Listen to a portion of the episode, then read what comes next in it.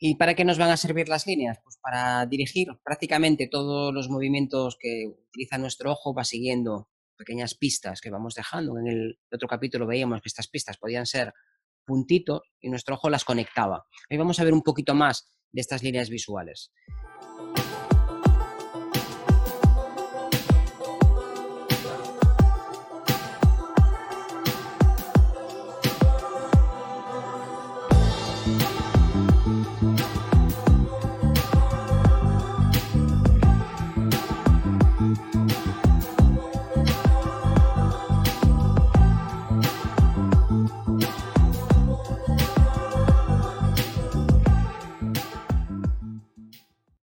Hola, ¿qué tal? Bienvenidos a carretedigital.com. Mi nombre es Fran Palmero, director, presentador y hombre orquesta de todo este cotarro. Bienvenidos a la comunidad de fotógrafos en la que compartimos, disfrutamos y aprendemos fotografía. ¿Cómo? Pues mediante nuestros vídeos, tutoriales, series y directos en nuestro canal de YouTube. Ya sabes, suscríbete y dale a la campanilla para estar informado de todas las novedades. Y de otra forma que podéis también seguirnos es mediante nuestros podcasts, audios que subimos en diversas plataformas de, podcasting, iTunes, eh, Podbean, iBox, Spotify, aunque creo que iTunes ya no se llama, creo que se llama iTunes Podcast, pero bueno, ya me entendéis. Eh, ¿Y qué más? Pues que en nuestra web carretedigital.com vais a poder descargaros un regalo que os hacemos por, por ser tan majos, la guía de las 21 claves para mejorar la composición de vuestras fotografías, escrita por Javier Alonso, un servidor y Fran Nieto, que está aquí con nosotros. Hola, Fran, ¿cómo estás? Hola, muy buenas. Encantado de estar otra vez con vosotros. Qué bien, qué bien. Y yo de que estés. Y yo de que estés. bueno. Si no, hablar tú solo, vaya lío. sí, a mí no me gusta. Es que empecé haciéndolo yo solo y me faltaba algo. Y desde, desde que descubrí esto, yo creo que, que muy poquitos programas he hecho yo solo, ¿eh? es que tengo pocas cosas que explicar. Yo prefiero que os expliquéis vosotros, que sois los que realmente sabéis. Y por eso, por eso estoy rodeado de, tan buenos fotógrafos y que son, además de, buenos fotógrafos, son buenos formadores y son buenas personas también o si no, no estaríais aquí aguantándome. Eso, eso está claro. bueno, déjame decir también que dentro de, si vais a carretedigital.com, en la, arriba en la pestañita de contenido gratis, os vais a poder también descargar la guía de los 75 consejos. Y mira, hablando de hacer algo solo, pues esta la he hecho yo solo. Y son unos 75 eh, consejos para mejorar vuestra fotografía y son totalmente gratuitas, tanto la guía de las 21 claves para mejorar la composición como esta Ah, son totalmente gratuitas, así que podéis ir corriendo ahora mismo si no la conocéis y si no la tenéis ya a carretedigital.com y descargarosla. Así como, ya que pasé por allí y lo veis, podéis también eh, ver lo que os ofrecemos si os hacéis carreteros VIP. ¿Qué quiere decir esto de, ser carreteros VIP? Pues pertenecer eh, activamente de nuestra comunidad de Carrete Digital. ¿Y qué os vamos a dar a cambio? ¿A cambio de qué? Pues de pagar una pequeña suscripción de 10 euros al mes o 90 euros al año, que ya veis ahí, si hacéis cuenta, si sois rápidos ahí de, de, cálculo, pues veréis que os ahorráis ahí tres mesecillos. ¿Y qué vais a tener? Pues un, un curso nuevo cada mes que vamos a ir incorporando a la plataforma de cursos donde hay ya unos 20 cursos sobre, eh, sobre iniciación a la fotografía, sobre Lightroom, sobre Photoshop, sobre fotografía nocturna, light painting, macro, composición, eh, fotografía de viaje, iluminación, retrato de exteriores.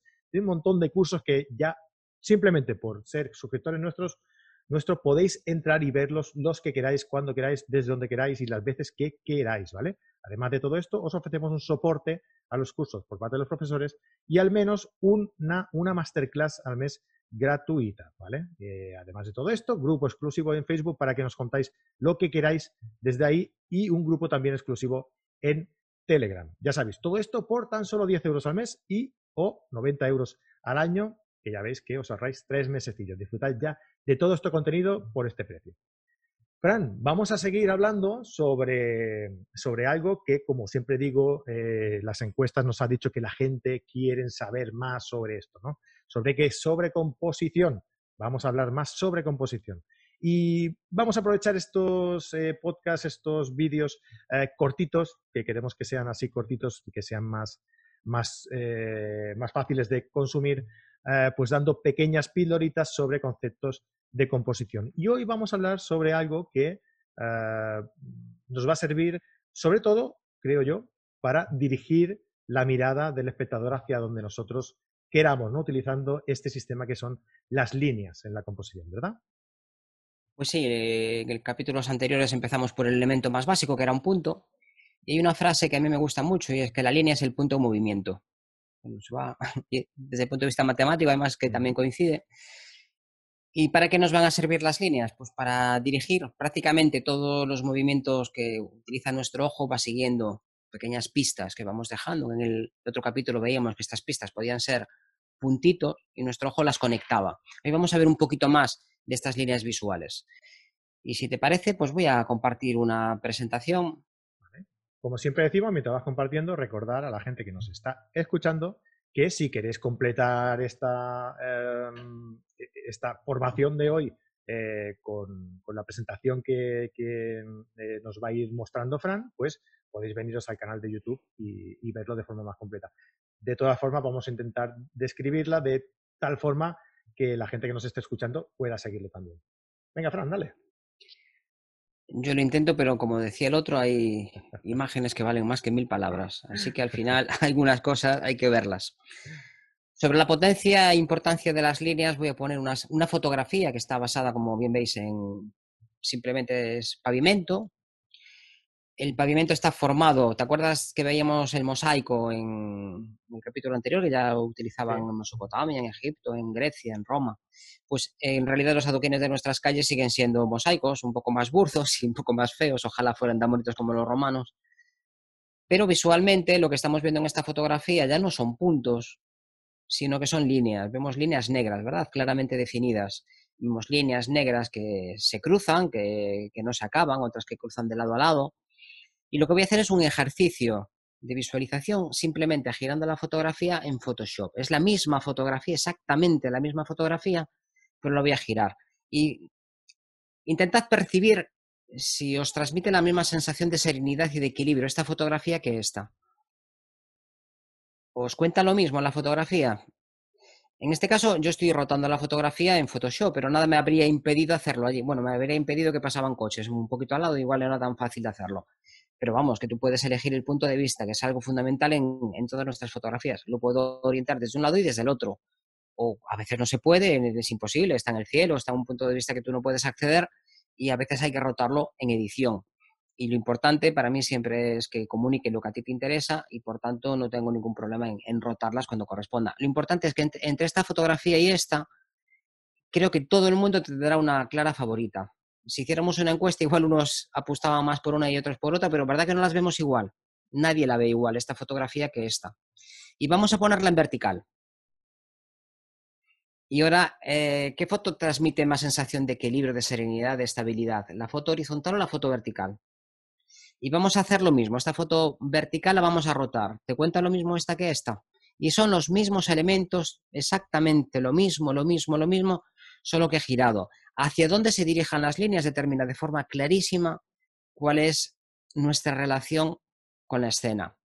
Y esto es una fotografía muy estática, pero vamos a verla en, movimiento. Aquí tenemos una serie de letras que realmente una letra por sí misma, eh, decíamos que las letras eh, equivalen a los puntos. Y aquí, en este caso, pues la equivalencia es absoluta. En composición, aquí cada letra es un punto definido. Pero verdad que visualmente lo que vemos es una línea. Y además estoy convencido que a estas horas eh, todo el mundo ha intentado saber qué pone ahí. Porque cuando vemos palabras, todo el mundo intenta identificarlas. Y bueno, pone ahí algo de Santiago, forma una inscripción en Pontevedra del Camino de Santiago. Y además... Es decir, que, nosotros mismos con la mirada, con, los, con la vista, al leer esta línea, o sea, leer estas palabras, vamos construyendo la línea, ¿no? Claro, es, lo que haces cada vez que, coges un, libro, las letras están ordenadas eh, con una base. Pero tú, si lees, a principios del siglo XX había muchos poemas que tenían otras disposiciones, habían explorado, no, recuerdo mucho cómo se llamaba esto, me viene el dadaísmo, pero no es. Exploraban mucho otras formas. Eh, Lorca, por ejemplo, hizo algunos poemarios así, donde la línea en vez de ir en horizontal y sin más, pues iba en vertical, en diagonal, en, espirales, en curvas y transmitía unas sensaciones que eran muy distintas. De hecho, querían romper con la rigidez de la línea, de la pauta, de, la base de, la palabra. Todas las fuentes tipográficas están pensadas para que visualmente tú crees una línea visual y que te sea más fácil leerla. Esto se vio de forma muy notable después de la aparición de la imprenta, porque, a ver, la imprenta supuso un enorme avance en, la humanidad y posiblemente ha ayudado más que cualquier otra cosa a que seamos más pacíficos y tengamos menos guerras incluso. Y uno de los problemillas que tenían es que eh, si querían ser muy, muy eficientes necesitaban utilizar menos papel y un tamaño de libro más pequeño. Eso suponía menos gastos para poder guardarlo, menos gastos para imprimirlo, el papel era caro, la encuadernación era cara y esto obligaba a que las palabras fueran muy pequeñas. Tú cuando tenías que imprimir una Biblia, pues lo que había que poner era lo que había que poner. Tú le puedes decir a un autor, mira, 50.000 palabras o 20.000 palabras, pero la Biblia es la que es. Entonces inventaron una serie de tipografías que tenían una parte inferior, una línea horizontal, que es lo que se llama hoy en día serifa, bueno, de aquella también se llamaba, vamos, esto no lo hemos inventado nosotros, pero cuando buscamos fuentes tipográficas en, nuestro Word o en el programa de edición que utilicéis, las hay con serifa y sin serifa. Las serifas en fuentes pequeñas nos ayudan muchísimo a que nuestro ojo encuentre la línea horizontal definidamente, muy, muy, muy clara. Y siempre que encontremos palabras, sabed que el espectador va a intentar leerlas y va a orientarse siguiendo esa línea, aunque esté inclinada. Él sabe perfectamente que eso son letras, aunque sean fuentes tipográficas por raritas, como estas fuentes góticas, que no son muy frecuentes hoy en día, pero seguimos identificándolas. Date cuenta de la enorme variedad de fuentes que somos capaces de leer. Y a veces estas líneas es que están presentes en la propia fotografía, las buscamos. Esta columna, el ojo va por ella hacia allá arriba y la vidriera, pues también tiras por ella hacia arriba. Habrá gente que empiece en la columna y que llega hasta el final y después baja hacia la vidriera y otras personas que empiecen al revés. Pero los elementos visuales son claramente definidos. Esas dos líneas están marcadas. La línea de la vidriera y la línea de la columna, que además pues justamente son las más iluminadas. No hay nada iluminado en otro lado. Esto cuando estamos fotografiando nos indica qué elementos son fotogénicos y cuáles no, que es una de las decisiones más difíciles cuando estamos empezando. Cuando llevas una cámara contigo, todo es bonito, todo es bonito, todo le das. Y este momento en el cual te das cuenta de que algunas cosas son muy bonitas y tienes que disfrutarlas y empaparte de ellas y alegrarte de estar viviendo ese momento con la cámara en la mochila. Y hay otros momentos donde aquello no es muy bonito, va, eso sí, pero vaya fotón que tienes ahí. Esta, esta enorme diferencia entre qué es fotogénico y qué no es una de las lecciones más importantes para un fotógrafo. Aquí tenemos otra escena también, es un corredor de, de, un palacio en Portugal y está formada fundamentalmente, en arquitectura es muy fácil identificar líneas. Bueno, ahí con Gaudí lo tenéis un poco más complicado, con estas formas tan orgánicas y con tantas curvas y un estilo arquitectónico muy distinto, y que contrasta claramente, por eso identificamos también a Gaudí, da igual donde esté, Capricho, que esté aquí en, Cantabria, tienen ahí también un palacete, en comillas, y es que lo identificas muy fácil, bueno, muy fácilmente, lo identificas con pocos conocimientos que tengas de arquitectura, sabes que, sabes que es de él, ¿no? Hay otra serie de arquitectura en, en, países asiáticos que utilizaban más las líneas curvas, pero en, aquí en Occidente fundamentalmente trasladamos esa idea de sobriedad. Eh, los edificios eran edificios institucionales. Empezamos en Roma y con el Senado, con el lugar donde se impartía justicia, la basílica, la basílica que posteriormente se convirtió en institución religiosa. Y aquí, en esta fotografía, nuestro ojo recorre la escena siguiendo las líneas, porque no le queda otro remedio. Nos introducimos poco a poco en este corredor vamos avanzando a través de las líneas que definen las barandillas y las propias fugas de las columnas.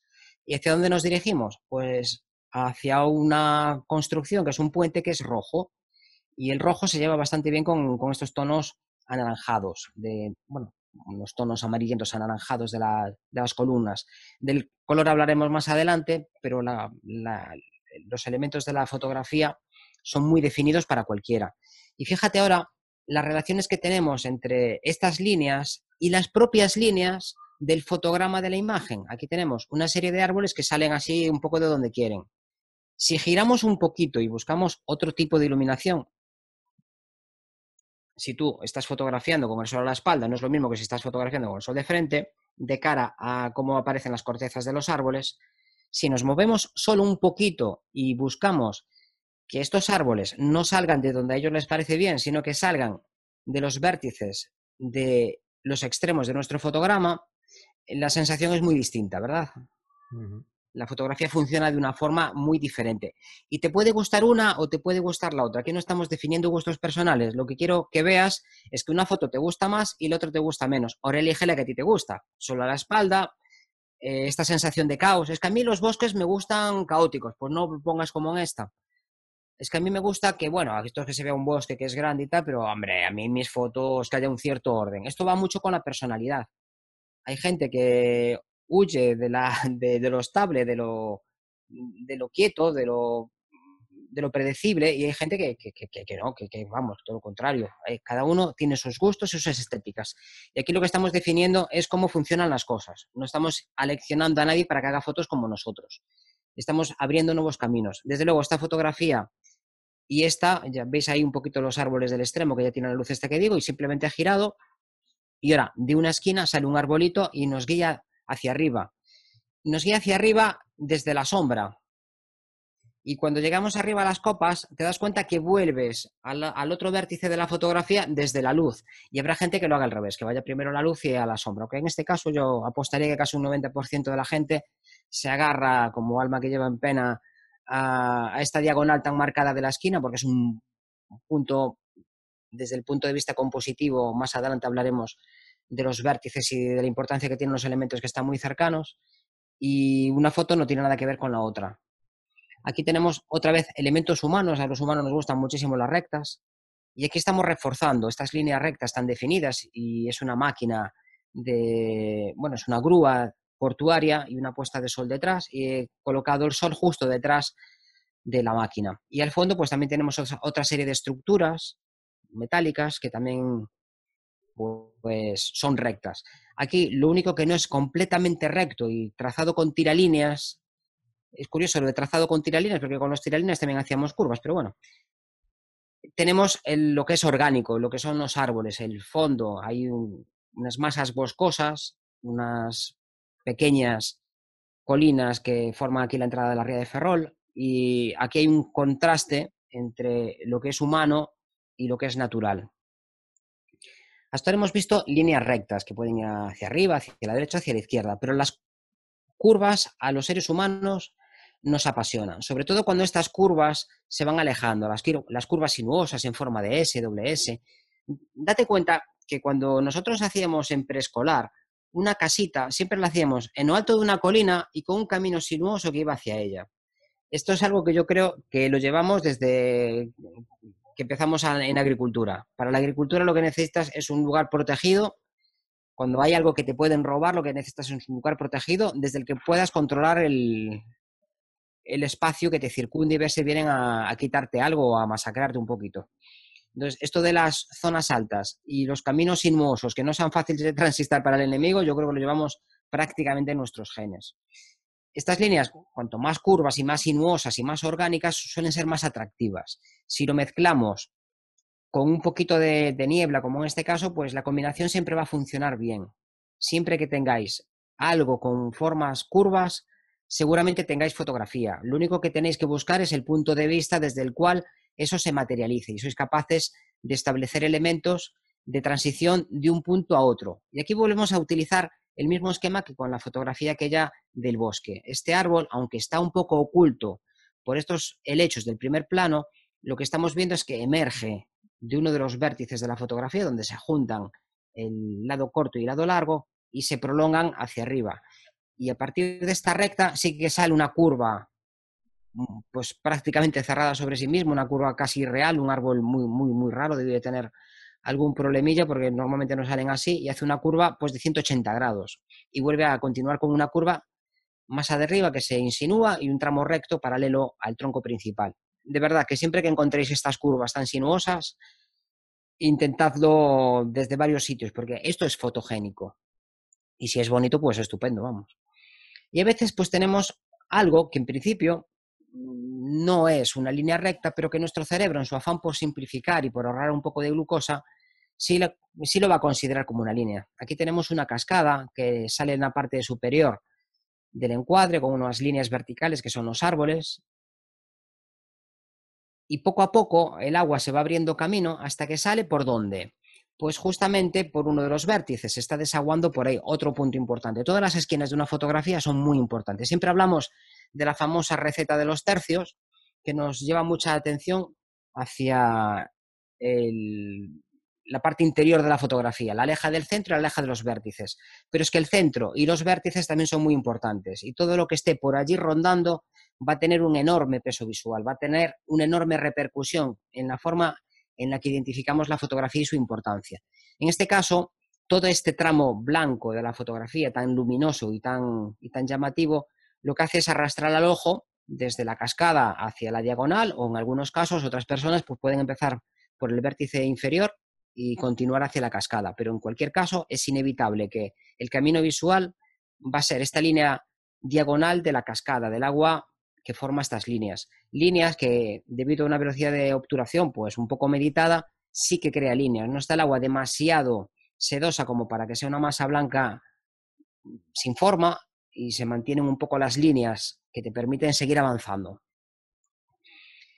Otro ejemplo típico de llevar al espectador hacia donde tú quieras. Tenemos ahí un molino en la parte final de la fotografía. En este caso, curiosamente, más o menos corresponde con uno de los, de los tercios y tenemos una pasarela que va paralela a un camino. Y el espectador no le queda otro remedio que ir por el caminito alegremente hasta que llega a algo conocido, algo humano, que es la casa. Los elementos visuales son muy sencillos. Un camino, una línea que nosotros nos inventamos, porque realmente aquí, línea como tal, no hay. Es algo. Hombre, el camino es, sería una línea gorda, digamos, ¿no? La línea gordota, pero en realidad es una forma, pero nosotros nos la inventamos. Y luego hay una serie de líneas verticales que se contraponen un poco, añaden un poco de contraste, las líneas diagonales que llevan hacia el molino y las líneas verticales que contrastan. Y el contraste en una fotografía también hemos visto que es muy importante. Los elementos humanos, eh, los de naturaleza, pero hay dos tipos de fotógrafos, los que no quitan gente y los que no hacen fotos sin gente, yo creo. Hay muchas formas de dividir a los fotógrafos. ¿eh? Un día podríamos dedicar un, capítulo a esto porque hay muchas formas de dividir a los fotógrafos. Ya, hicimos uno, ¿te acuerdas? Que hicimos uno dependiendo de la, de la, de la forma de actuar de los, de los fotógrafos. Sí, algo habíamos hecho, sí, pero bueno, da, de sí el tema. Y tanto. Pues aquí tenemos una serie de elementos que te llevan hacia el fondo. El problema es que en el fondo no hay nada importante, no, no hay un molino, mm. no hay, no hay una máquina, herramienta, no hay nada. Entonces lo que hace falta es esperar hasta que alguien salga. Claro y ahora la, foto ya funciona. A pesar de que es un elemento pequeñísimo, esto es un punto. Es algo pequeñito. También podríamos considerarlo una línea porque ahí la persona prácticamente ya, ya no tiene esta unidimensionalidad que decíamos que el punto, aquí ya vemos que más bien es alargadito, pero bueno, desde el punto de vista compositivo sería un punto, igual que es un punto la farola, cada una de estas bolas tampoco ecologistas que han puesto en este paseo marítimo, hmm. que dispersan la luz por todos lados, eh, son líneas. Es una línea y una bola encima es un punto encima de una línea. Y las líneas están marcadas diagonales en el suelo que vuelven a ser trocitos de pavimento que nos estamos inventando. Hay líneas horizontales y líneas verticales cuando en realidad son cuadrados de adoquines, de, de losas que están formando, embaldosando el camino. Cuando vemos fotografías es que una vez que determinamos los elementos visuales los encontramos por todos lados. Aquí estas cabezas son puntos y hay un montón de líneas. Las líneas, estas líneas negras que definen eh, los bordes de, las ventanas, incluso eh, las partes de arriba que son redondeadas. Hay líneas curvas, eh, la luna trasera que también es una línea curva, los apoyamanos en la parte superior, hay líneas. Aquí prácticamente toda la fotografía son líneas, la propia ropa, la corbata y la cabeza que forma puntos, más o menos marcados. Esta es una fotografía de, una de las primeras personas de color negro que decidió subirse a un autobús en la parte reservada a los blancos y empezó a reclamar unos derechos que le pertenecen como persona y que bueno, fue bastante controvertido, pero afortunadamente espero que cada vez estemos más cerca de considerar a la especie humana como un todo y no y mm. dejarnos de tonterías. Y fotos icónicas, eh, verdad que hay líneas por todos lados. Cuando las analizas desde este punto de vista, cuando tienes las herramientas visuales para observar qué es lo que estás viendo, porque una cosa es mirar y otra cosa es observar. Una cosa es ver y otra cosa es mirar. Aquí tenemos líneas por todos lados, tenemos puntos por todos lados, las boinas, eh, en los elementos que llevan, en las cajas del, bocadillo, las líneas en el fondo, los edificios los podríamos considerar como líneas entre unos y otros, y a su vez también son puntos. Aquí tenemos una línea marcadísima, una línea diagonal, que es la que produce el mástil de la bandera en, cuando alzaron la bandera en la guerra de este, una isla del Pacífico, Iguata, Iguata, creo que era Iguata. Que bueno, que resulta que la foto además no la hicieron aquí porque habían puesto una bandera pequeñita, pero cuando ya la isla estaba pacificada, subió el fotógrafo a hacer la foto de verdad para la prensa. Sí, aquí fue una. De esto se había hecho una película desde los dos puntos de vista, desde los americanos y de los japoneses. Dirigida por Clint Eastwood, si no me equivoco. Sí, de Clint Eastwood, sí. Es una gran, una gran película. Bueno, las dos son, son grandes películas. ¿Cartas desde Hiroshima, puede ser? Hiroshima no. ¿Sí? Yo creo que se titulaba algo así. Hiroshima no, que está en Hiroshima, es donde tiran la bomba atómica. Eh, bueno, lo ponemos en los comentarios. Venga, sí, por favor, si alguien sabe de, qué película estamos hablando, que nos lo ponga. Memoria es una auténtica ruina. Tengo la memoria visual, pero para los nombres es un auténtico desastre. Y aquí volvemos a ver que estos marineros son, otra vez, son puntos y que en el suelo pues tenemos ahí también elementos de, estas, de esta vegetación ya churruscada por las bombas que ahí estuvieron lanzando bombas durante casi 15 días los destructores americanos, mientras los japoneses estaban ahí en unas cuevas que se habían fabricado, unos túneles. Te demuestra la locura de una guerra y lo absurdo que es llevarlas a cabo. Y aquí tenemos otra foto del genial Avedon, de Richard Avedon, en donde la figura humana es que queda completamente... Son definidas por líneas. Las piernas, gracias a esta extensión de la pierna sobre la que apoya, la pierna izquierda, es que es una línea. El brazo es una línea, el, codo y la rodilla forman ángulos rectos, pero son curvos, son curvos. Bueno, nosotros nuestras articulaciones eh, no son un ángulo recto completamente, no son líneas curvas. Y aquí está jugando también con esta línea de, de, esa extensión, imagino, del pelo, no creo que lo tenga tan largo, de esta extensión que también lo lleva a una forma definida que es la propia cabeza. Eh, casi todos son líneas. La línea de, la ropa por debajo del pecho, esa línea horizontal, la propia falda. Es que casi todo lo que vemos en esta fotografía son líneas. La propia sombra también es una línea. Y para no estropear todo esto, fondo plano, liso, y que lo que, te, tenga que llamar la atención sea justamente los elementos visuales que el autor ha establecido que son importantes.